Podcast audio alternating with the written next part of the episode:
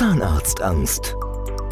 Der Podcast für sanfte Hilfe bei Zahnarztangst. Mit Andrea Herold und Dr. Michael Loi.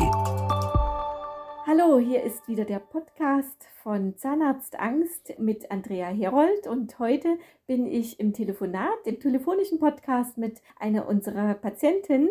Stellen Sie sich doch einfach mal kurz vor. Ja, mache ich gerne. Ja, ich bin 38 Jahre alt, also fast 39, bin seit zehn Jahren verheiratet und komme aus dem schönen Weserbergland. Ich bin BWLer, aktuell in der Einzelhandelslandschaft unterwegs und sorge dafür, dass das Unternehmen durch gut geschultes und vor allem motiviertes Personal die gesteckten Umsätze und Unternehmensziele erreichen kann. Also einerseits ganz viel Wirtschaft und Kennzahlen, aber andererseits auch ganz spannend, ganz viel Personalentwicklung und Coachings. Das klingt schon mal interessant, ja. Nicht, dass sich unsere Zuhörer wundern. Wir wollen keine Namen nennen. Unsere Patientin möchte gerne anonym den Podcast durchführen. Das ist auch absolut verständlich. Da haben wir Verständnis für. Deswegen nur, dass sich keiner wundert, dass wir jetzt vielleicht keine Namen nennen. Aber das ist vollkommen in Ordnung. Ich bin froh über jeden Patienten, der sich zur Verfügung stellt und das natürlich auch gerne anonym. Sagen Sie, wie kam es zu Ihrer Zahnarztphobie? Was ist da passiert? Gab es da einen Auslöser? Ja, ich glaube wahrhaftig ein bisschen anders als bei den meisten Phobie-Patienten. Ich hatte im Kindergarten mit so vier Jahren einen Brandunfall beim Kerzentropfen. Ja, und da hat mein Ärmel einfach Feuer gefangen und daraufhin musste ich medizinisch behandelt werden. Dazu muss man sagen, Brandverletzungen sind wirklich sehr, sehr schmerzhaft. Ich erinnere mich halt nur noch daran, dass ganz, ganz viele Hände mich festgehalten haben, damit überhaupt diese Behandlung durchgeführt werden konnte.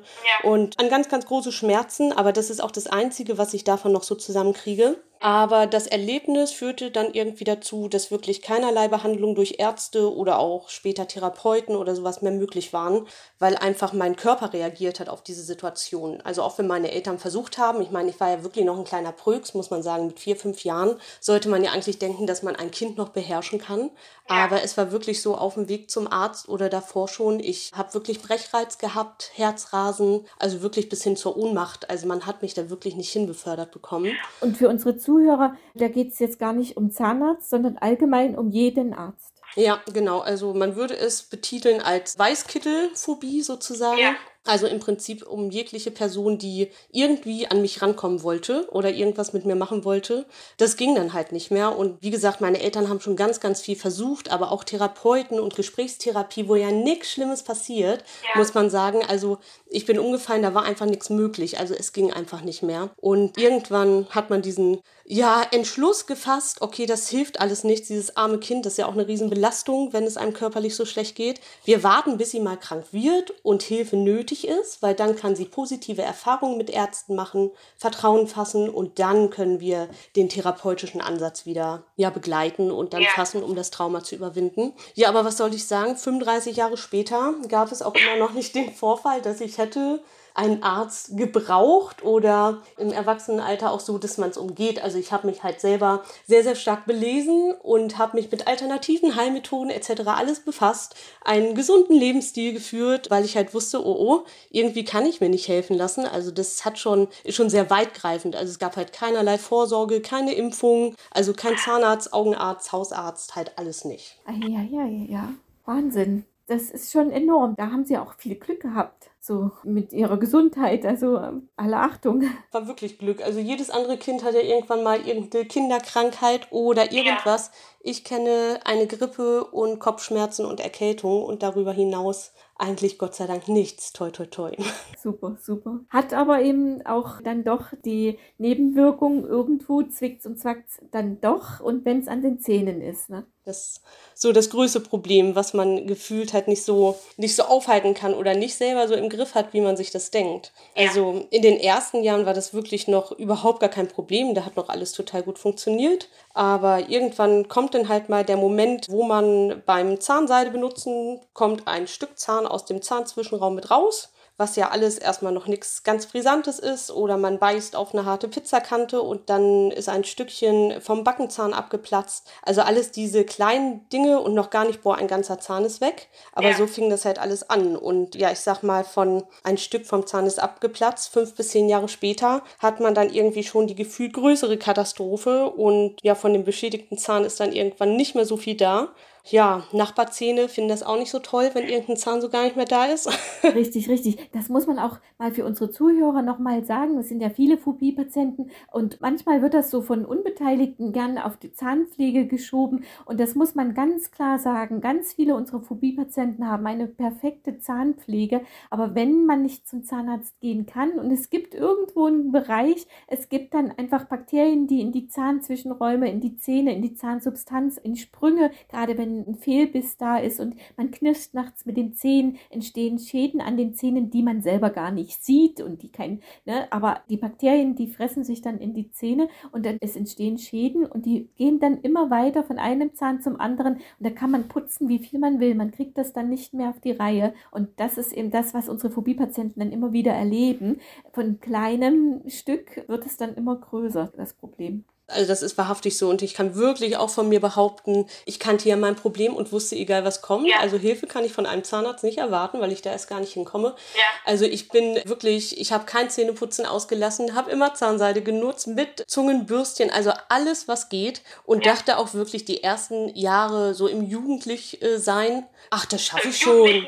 Ja, im jugendlichen Leichtsinn, genau und dachte immer, oh, das schaffe ich, ich brauche auch keinen Zahnarzt in meinem Leben und meine Güte, wenn da jetzt so ein kleines Stück weg ist, das ist ja anfänglich noch nicht mal mehr verfärbt oder so. Da ist halt einfach, das sieht man ja kaum, man spürt es mit der Zunge. Aber wie gesagt, irgendwann ist dann halt kein Halt mehr und man merkt es halt, ja, dass man das einfach nicht gestoppt kriegt hm, und dass es immer schlimmer wird. Hat sie das?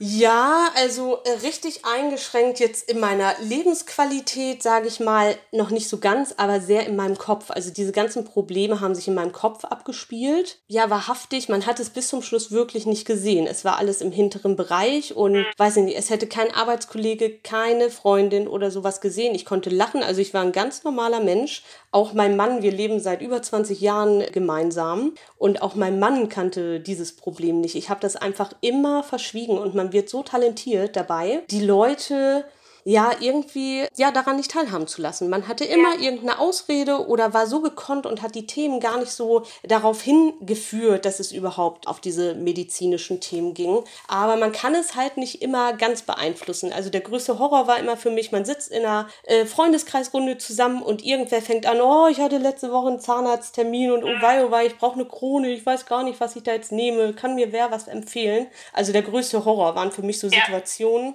Die wirklich kaum aushaltbar waren. Und äh, man versucht halt irgendwie total charmant, ach Mensch, lass uns über schöne Themen sprechen oder so.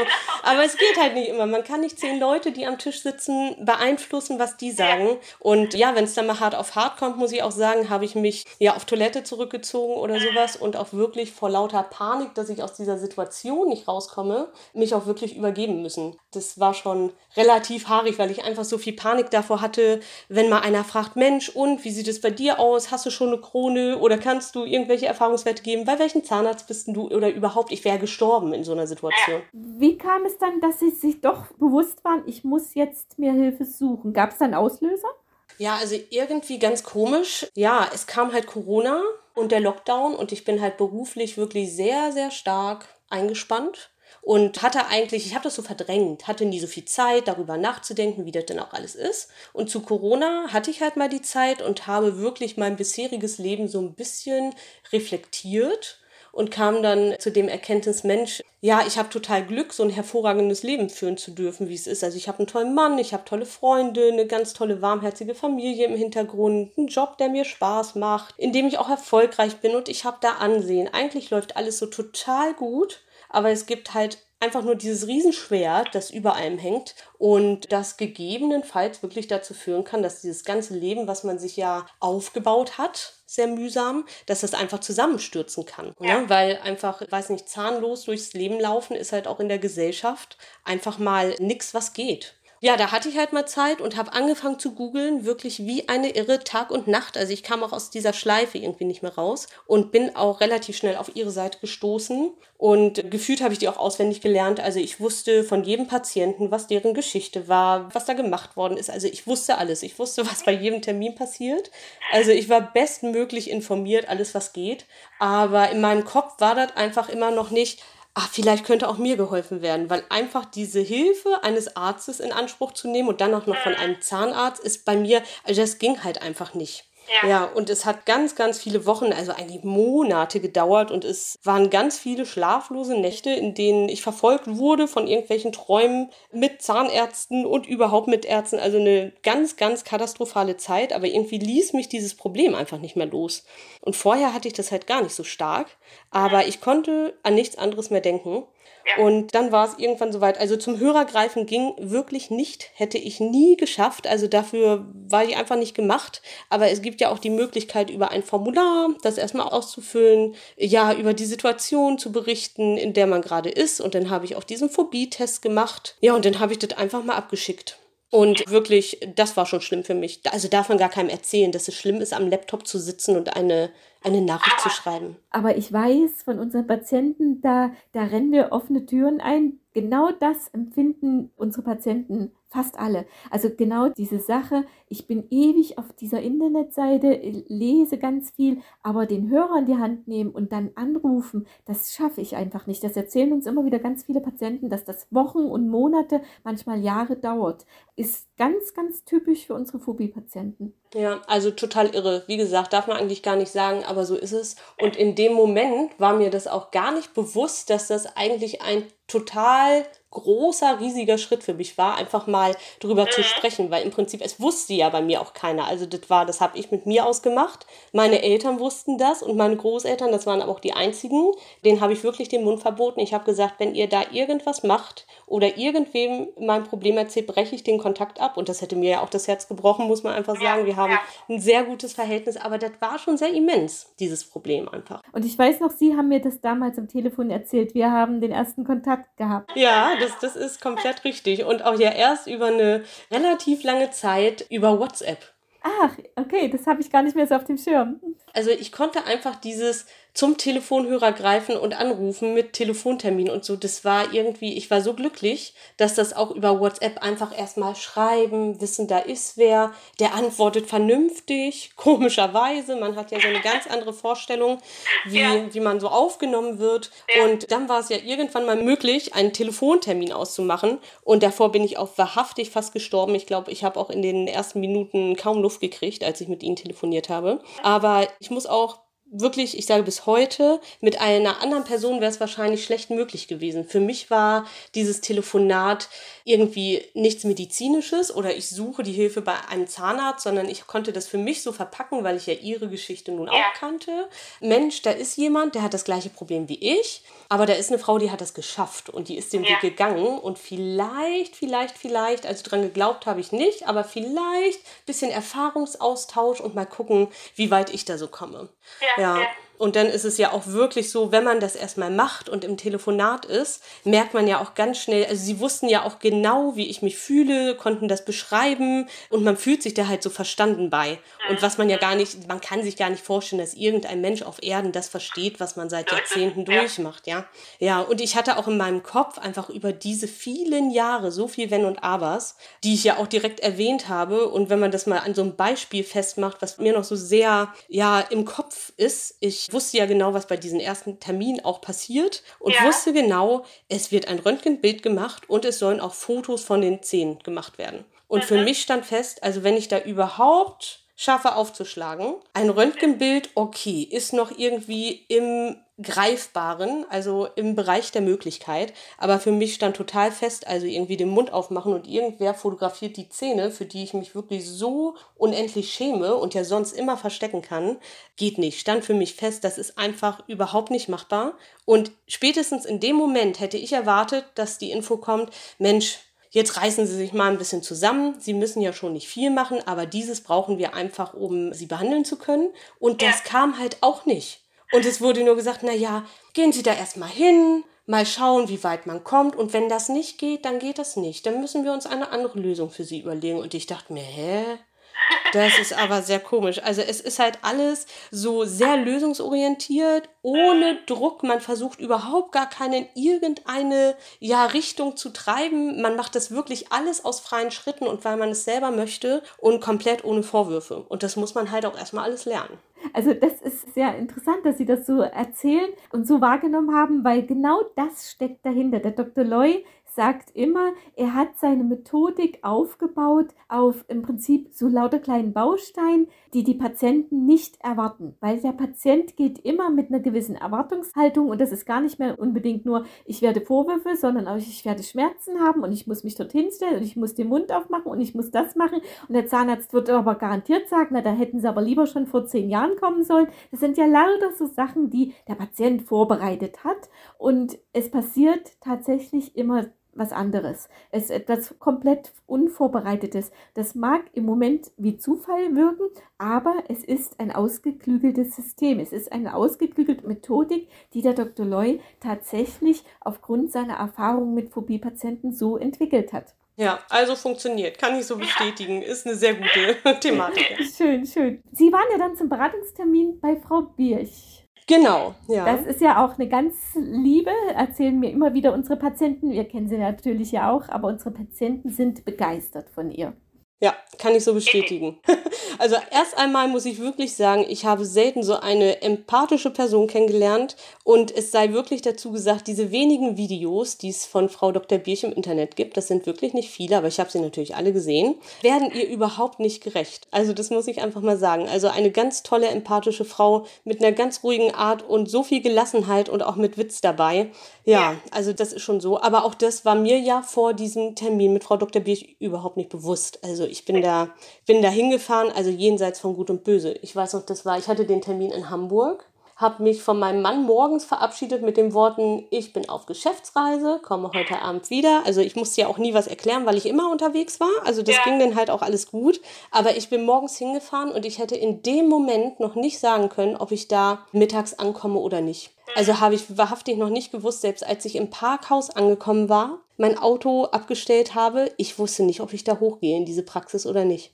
Also so, so ganz komisch. Also ich hatte wirklich eine Riesenpanik und ein Horror, aber dann bin ich da reingegangen und stand in diesem Aufzug und habe diese Nummer gedrückt, wo ich hin musste und weiß noch genau wie heute, dieser Aufzug ging auf und ich stand schon inmitten der Praxis. Also da war keine Tür mehr vor oder sonst was. Ich konnte nicht mehr fliehen und mich guckten auch wirklich gleich drei Augenpaare an, weil die da direkt standen und gesagt, Mensch, und haben Sie einen Termin, zu wen wollen Sie denn? Und ich dachte mir, man gut, dass die da waren. Ich weiß sonst nicht, ob ich wieder kehrt gemacht hätte und mir gedacht hätte, nee, den Scheiß kann hier echt wer anders machen, aber ohne mich. Also ich stand da einfach und ja, dann wurde ich ins Wartezimmer gebracht. Also hinsetzen oder sowas war überhaupt gar keine Alternative. Ich stand da rum, wusste überhaupt nicht, wohin mit mir, hatte aber auch nicht so richtig viel Zeit, weil ein paar Sekunden später stand Frau Dr. Bierch in der Tür und sagte nur, Mensch, ich nehme Sie mal mit. Und ich dachte mir, hm, hm, dann bin ich da hinterher getrottet, also wie zu meiner persönlichen Hinrichtung und dachte, oh Gott, oh Gott, oh Gott. Und dann kamen wir auch in den Raum und ich sah nur so einen Behandlungsstuhl und sie muss das irgendwie unterschwellig, glaube ich, gemerkt haben. Und sie sagte auch nur, ja, schmeißen Sie mal Tasche und Jacke alles auf den Stuhl, den brauchen wir ja heute gar nicht. Wir wollen uns ja einfach erstmal miteinander unterhalten. Und ich dachte, aha. Naja, also wenig Worte. Sie hat eigentlich nicht viel gemacht, aber sie hat wirklich sehr dazu beigetragen, dass mein Seelenzustand schon ein bisschen besser wurde. Also sicherlich nicht gut in der Situation, ja. aber schon besser. Sie haben es durchgehalten, Sie sind nicht geflohen. Das, genau. Das ist ja schon die halbe Miete, so ist es.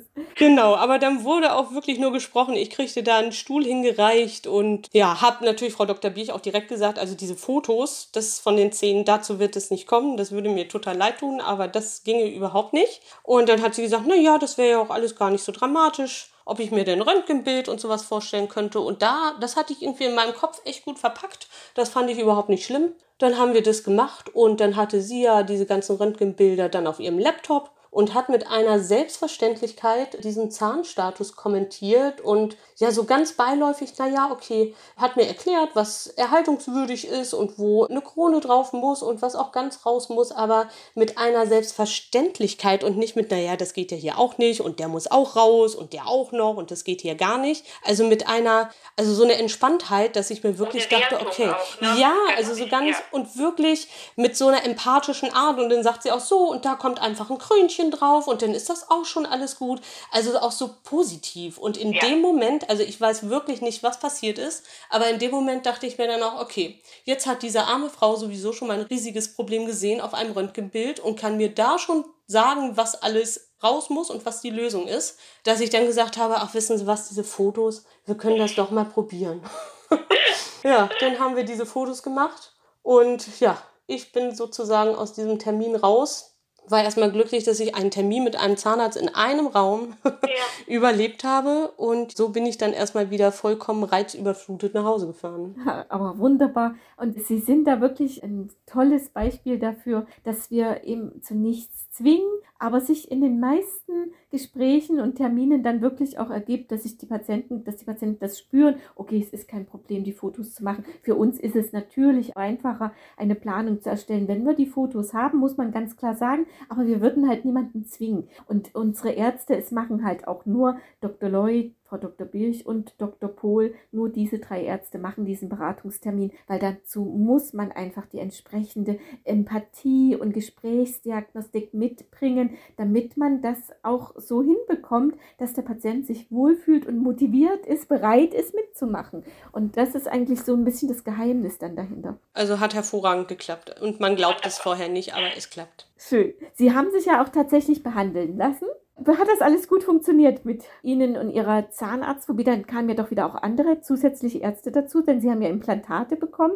und da ist ja auch der Implantologe ins Spiel gekommen. Das haben Sie so toleriert.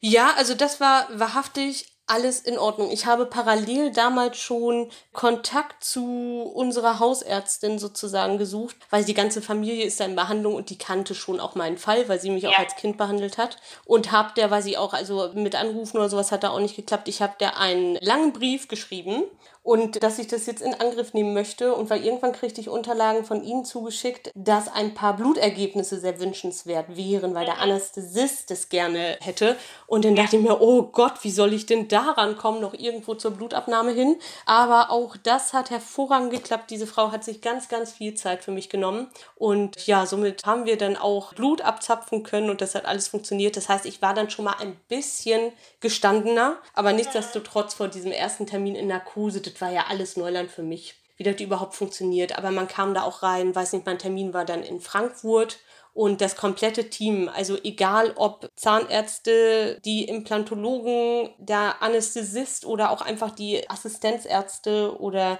die, die geholfen haben, es waren einfach alle total nett und man muss sagen, es kann halt, es konnte da auch jeder mit einem Phobie-Patienten umgehen. Und ich glaube, das ist halt auch nicht so natürlich. Also man sitzt da schon wie ein kleines Häufchen Elend vor so einem Eingriff und es sitzt dann aber immer einer neben einem und erklärt, wie es losgeht und was wir alles machen. Und also es wird einem da schon ein bisschen Angst genommen. Und auch da merkt man wieder, ich glaube halt nicht, dass es in einer normalen Praxis so möglich gewesen wäre, aber es können halt auch alle mit Ängsten umgehen, also mit den Ängsten, die der Patient hat. Ja, das ist auch so, egal ob die Ärzte, einfach auch die Helferinnen, die Assistenz, die wissen halt alle Bescheid über unsere Patienten und nehmen sich da auch viel Zeit und Ruhe Ruhe und, und das ist halt nichts Selbstverständliches, leider Gottes. Was möchten Sie gern unseren betroffenen Patienten unbedingt sagen, wenn Sie auf Ihre Behandlung zurückschauen? Also ich würde ja so einen Aufruf starten wollen an alle Lieben da draußen mit dem gleichen Problem, was ich habe oder hatte, kann ich ja glücklicherweise jetzt sagen. Es hört sich total unrealistisch an, aber im Prinzip muss man nur den Mumm aufbringen, diese eine Mail zu schreiben oder einmal den Telefonhörer in die Hand zu nehmen. Wenn dieser Schritt erstmal gemacht ist, ist man halt wirklich mit dem Problem, dass man hat nicht mehr alleine, man bekommt jegliche Unterstützung auf wirklich seelischer Natur, man hat immer ein offenes Ohr für wirklich alle Belange, wo man selber denkt, das ist noch so doof, so eine Frage zu stellen, aber es wird ein jede Frage beantwortet und ja, man wird dazu gebracht, die nächsten Schritte auch erfolgreich zu meistern. Also von daher wünsche ich wirklich allen Betroffenen, dass sie diesen einen Schritt schaffen, denn das Leben mit gesunden, schönen Zähnen, kann ich jetzt wirklich sagen, verbessert sich einfach immens, auch wenn man meint, vorher ist auch alles gut und man hatte keine großen Probleme. Mehr kann man nicht sagen. Vielen, vielen Dank. Ich wünsche Ihnen persönlich alles, alles Gute. Haben Sie mit Ihrer Ärztephobie allgemein, haben Sie da auch einen Schritt nach vorn getan? Ja, also ich glaube, das ist halt auch immer das Härteste. Ja, man merkt, wenn man 35 Jahre lang den Zahnarzt versäumt hat. Bei der anderen Gesundheitsgeschichte, wenn man fit ist, merkt man da halt nicht so viel. Aber ja. auch da geht es voran. Da sind wir immer Step by Step dabei. Also von daher, doch, auch das, da bin ich einen ganz weiten Schritt voraus jetzt, ja. Schön, wunderbar. Ich freue mich sehr, sehr für Sie. Wünsche Ihnen, dass Sie immer richtig doll gesund bleiben. Das ist für Sie, glaube ich, ganz besonders wichtig, wenn es auch für alle wichtig ist. Aber ich Ich danke Ihnen sehr für Ihre Bereitschaft, unseren Podcast hier mitzumachen. Es war sehr, sehr interessant. Ich denke, auch unseren Zuhörern wird es sehr gefallen haben. Es ist mal nochmal eine, so eine ganz andere Geschichte ja mit drin, aber dennoch sieht man ja, was sich das am Ende bei den Zähnen zeigt, auch gerade, weil sie immer eine gute Zahnpflege haben. Ich denke, das ist ganz wichtig für unsere Patienten, auch so etwas mal zu hören, wie es einem da geht und man kann alles tun und dennoch kommt man in das Problem hinein. Ich danke Ihnen sehr. Ich möchte die Gelegenheit nutzen, nochmal an unsere Zuhörer zu appellieren. Machen Sie es wie unsere Patientin und rufen Sie uns an. Sie erreichen mich unter 0174 3313 209 oder einfach ein Formular auf der Internetseite ausfüllen und wir sind gerne für Sie da. Und ich heute nochmal vielen Dank alles Gute für Sie und auch an unsere Zuhörer da draußen. Bleiben Sie gesund und wir hören uns bald wieder. Alle Infos auf www.zahnarztangst.de oder in den Show Notes des Podcasts. Nehmen Sie jetzt Kontakt auf und bekommen damit die Chance auf ein beschwerdefreies Leben.